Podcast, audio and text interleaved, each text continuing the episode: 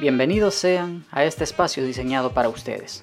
Soy Oscar Jiménez, arquitecto, diseñador y creador de este podcast, denominado INDBJ Arquitectura. INDBJ Arquitectura, una producción especializada en arquitectura, arte, diseño y dibujo, que nace bajo el único objetivo de ser un espacio de educación y entretenimiento. Educación y entretenimiento. Así que te recomiendo que no te vayas. Ponte tus audífonos para disfrutar mejor el audio y no menos importante, abre tu mente. Iniciemos.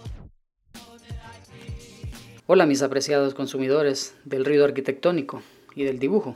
Les doy la bienvenida a este primer episodio de la serie Arquitectura después de los 2000. En esta ocasión voy a compartirles el capítulo denominado De callejeros rebeldes y arquitectos dibujantes. Así que sin comerciales de por medio, escucha esto.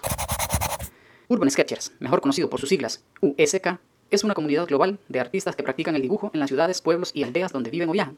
El movimiento Urban Sketchers se inició en Flickr en 2007 por el periodista Gabriel Campanario. Flickr es un sitio web que te permite almacenar, ordenar, buscar, vender y compartir fotografías o videos en línea a través de Internet. En 2009, Campanario estableció Urban Sketchers como una organización sin fines de lucro, exenta de impuestos. El manifiesto Urban Sketchers ha sido traducido a varios idiomas. El lema de USK es Mostramos al mundo un dibujo a la vez. Bueno, si eres googlista por naturaleza, sé que esta definición tomada de Wikipedia te parecerá muy acertada e informativa. Pero mi fin con este podcast no es hablarte sobre definiciones encontradas en la web, sino más bien lanzarle a tu oído mi opinión personal respecto a lo que sería para mí un dibujante urbano o un bocetista urbano, dibujante callejero, en fin, como le quieras llamar o como lo conozcas en tu país. Estoy más que seguro, o puedo presumir, o al menos imaginar, que ya debes haber visto a alguien sentado en la esquina de tu ciudad o campo, con su mochila al hombro, de donde saca su libreta, su pluma, o mejor aún, creo que cabe la posibilidad de que si estás escuchando esto es porque seas uno de ellos. ¿Quién sabe? Tal vez aquí nos encontramos personas que tengamos ciertas afinidades. Pues bien, dicho esto, paso a comentarte que si bien es cierto que el dibujante urbano es más conocido por su traducción al inglés Urban Sketcher, yo te lo definiré de la siguiente forma.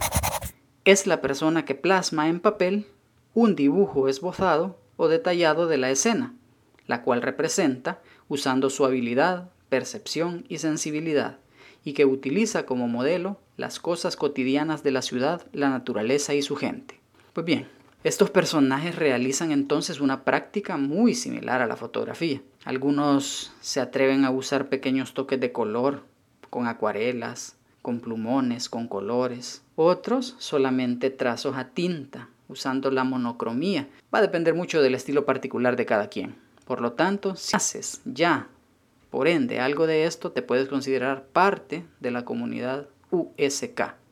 Pues bueno, les cuento, cuando yo estudié arquitectura para finales de los noventas, y ojo, les digo esto no para que intenten calcular mi edad, sino más bien para situarlos y enmarcarlos en una época en la cual la tecnología y el Internet aún no estaban en su mayor apogeo. Por lo tanto, no había forma de enterarte de forma tan fácil como hoy sobre las tendencias o sobre las prácticas de este tipo de dibujo a nivel mundial. Ahora definitivamente que es otra historia. Dicho esto, retomo.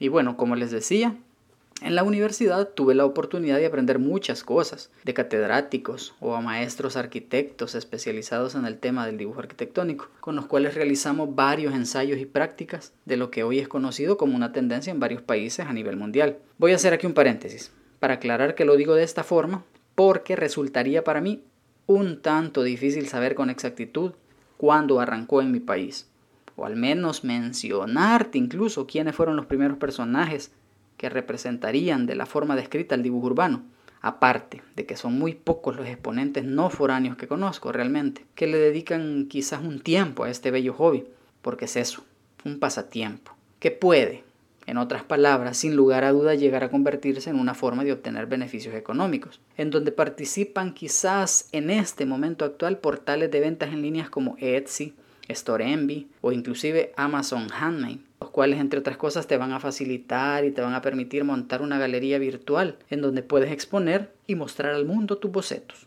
Puedes ofrecerlos como un producto en venta. Para quien tenga interés en adquirirlos, pues puedes hacer impresiones de tamaño personalizado de tus bocetos, con envíos a nivel mundial, claro está. Es por ello que te digo que sí puedes transformar tu creatividad en dinero si ese es tu objetivo, claro está. Pero en primer momento considero que todos iniciamos en esta actividad como un pasatiempo. Pues bien, continuando con mi relato de un pasado no muy lejano, en esos momentos que me desenvolvía como un joven estudiante, visitamos lugares bellos y mágicos de mi país, El Salvador, como por ejemplo el departamento de Santa Ana, con su imponente iglesia gótica, muy hermosa, la catedral de la capital de San Salvador, con una decoración en ese momento del artista Fernando York, Fernando York, para comentarles un poco, es un artista y pintor salvadoreño nacido en 1949, el cual se caracteriza por la particularidad de su arte, el cual está enraizado en las formas precolombinas y en elementos étnicos e indígenas, especialmente de la cultura maya. Si quieres conocer más de él, puedes leer su biografía en www.biografiasyvidas.com.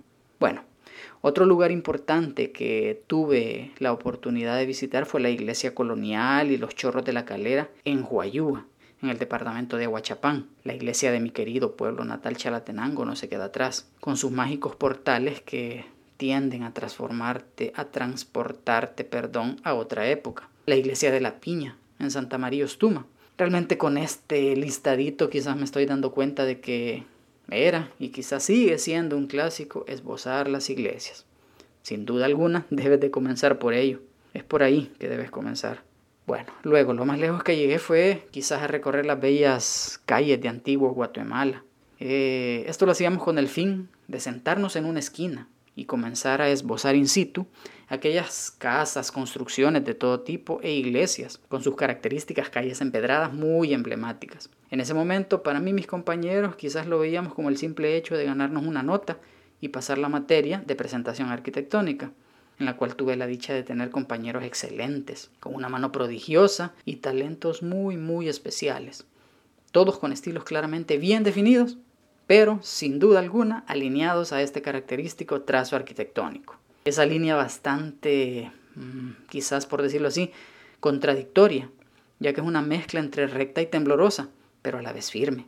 Ojo, aclaro que no estoy criticando ese trazo tan bonito que caracteriza quizás a muchos de mis colegas arquitectos, definitivamente que lo logran en base de mucha práctica y dedicación. Pero para el tema que nos atañe, debo ser claro, que el estilo arquitectónico no es el único, o más bien dicho, no es el que caracteriza o le da vida a los dibujos urbanos. Sería una concepción muy equivocada pensar así, ya que quienes se dedican a hacer USK no son necesariamente arquitectos, sino cualquier persona que le guste hacerlo. Por lo tanto, los estilos aplicados van a ser únicos, variados y tan apreciables como el trazo arquitectónico.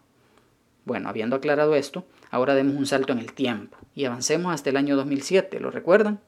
en donde Wikipedia al principio de este podcast nos decía que arrancó formalmente la comunidad USK. Pues bien, del fin de la época de los 90 al 2007 se dio un giro monumental en donde todos los dibujos ya podían digitalizarse y mostrarse en una plataforma web como Flickr.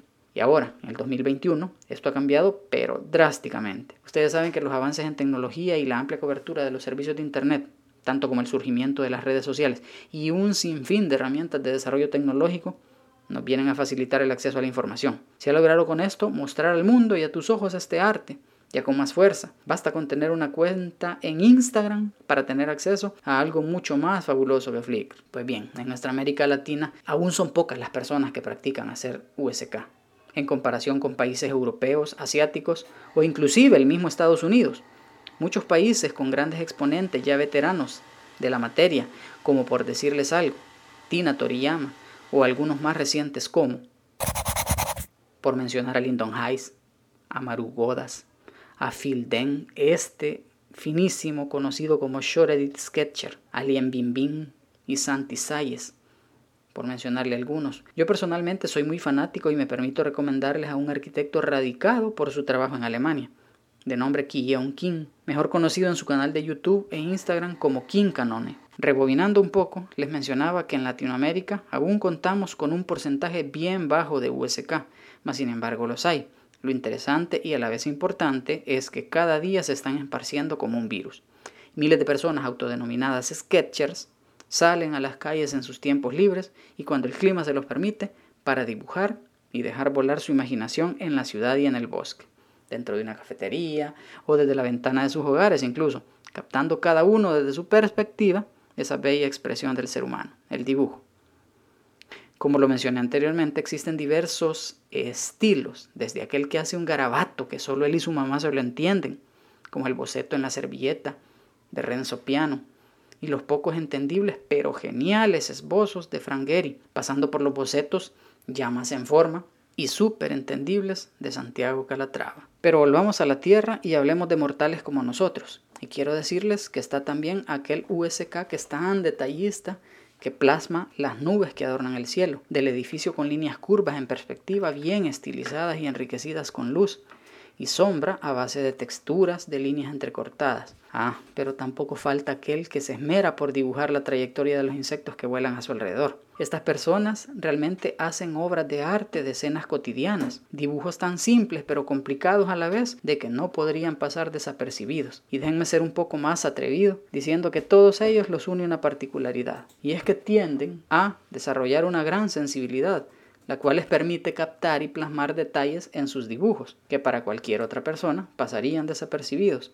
Es esa pasión por el dibujo urbano que los diferencia de otros dibujantes como ilustradores, retratistas, industriales, arquitectos, dibujantes del cómic y algunas veces caricaturistas, ya que estos no tienen la dicha de llevar a cabo su pasión en la calle, en el exterior, con el contacto directo con la gente, percibiendo los olores y colores en vivo y en directo.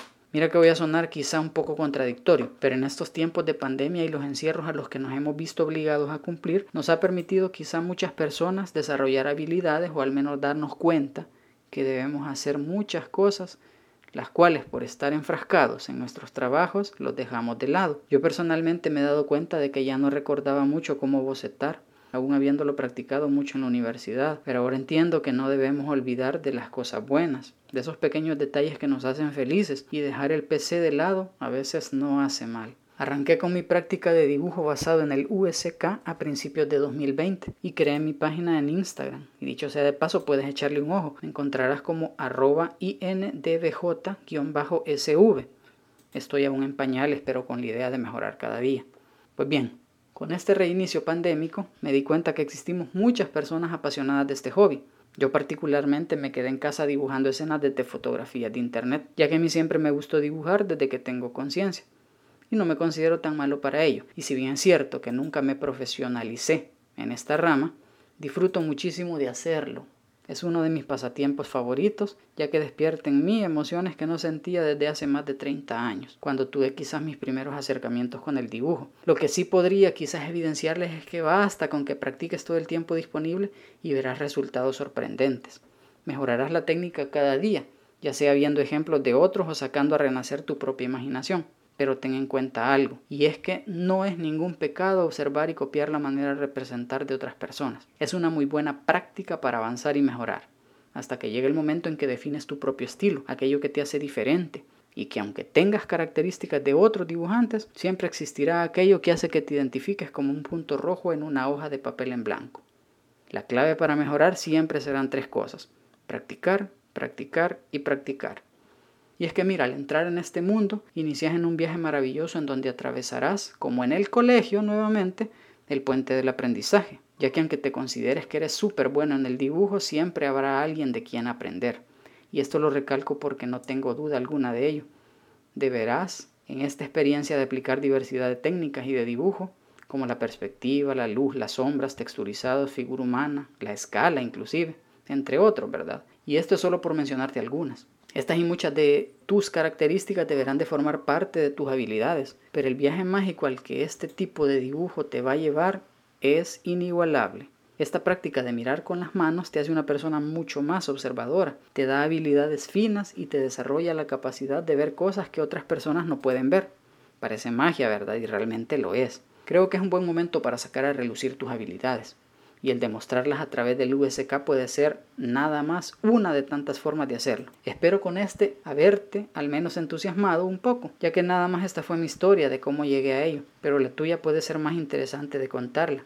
Únete a esta fabulosa comunidad. Ten en cuenta siempre que no eres la única persona que gusta de este pasatiempos. Habemos miles y quizá más, pero necesitamos involucrarnos para hacer notar nuestra voz. Ve y participa desde donde vivas y publica tu mundo al arte.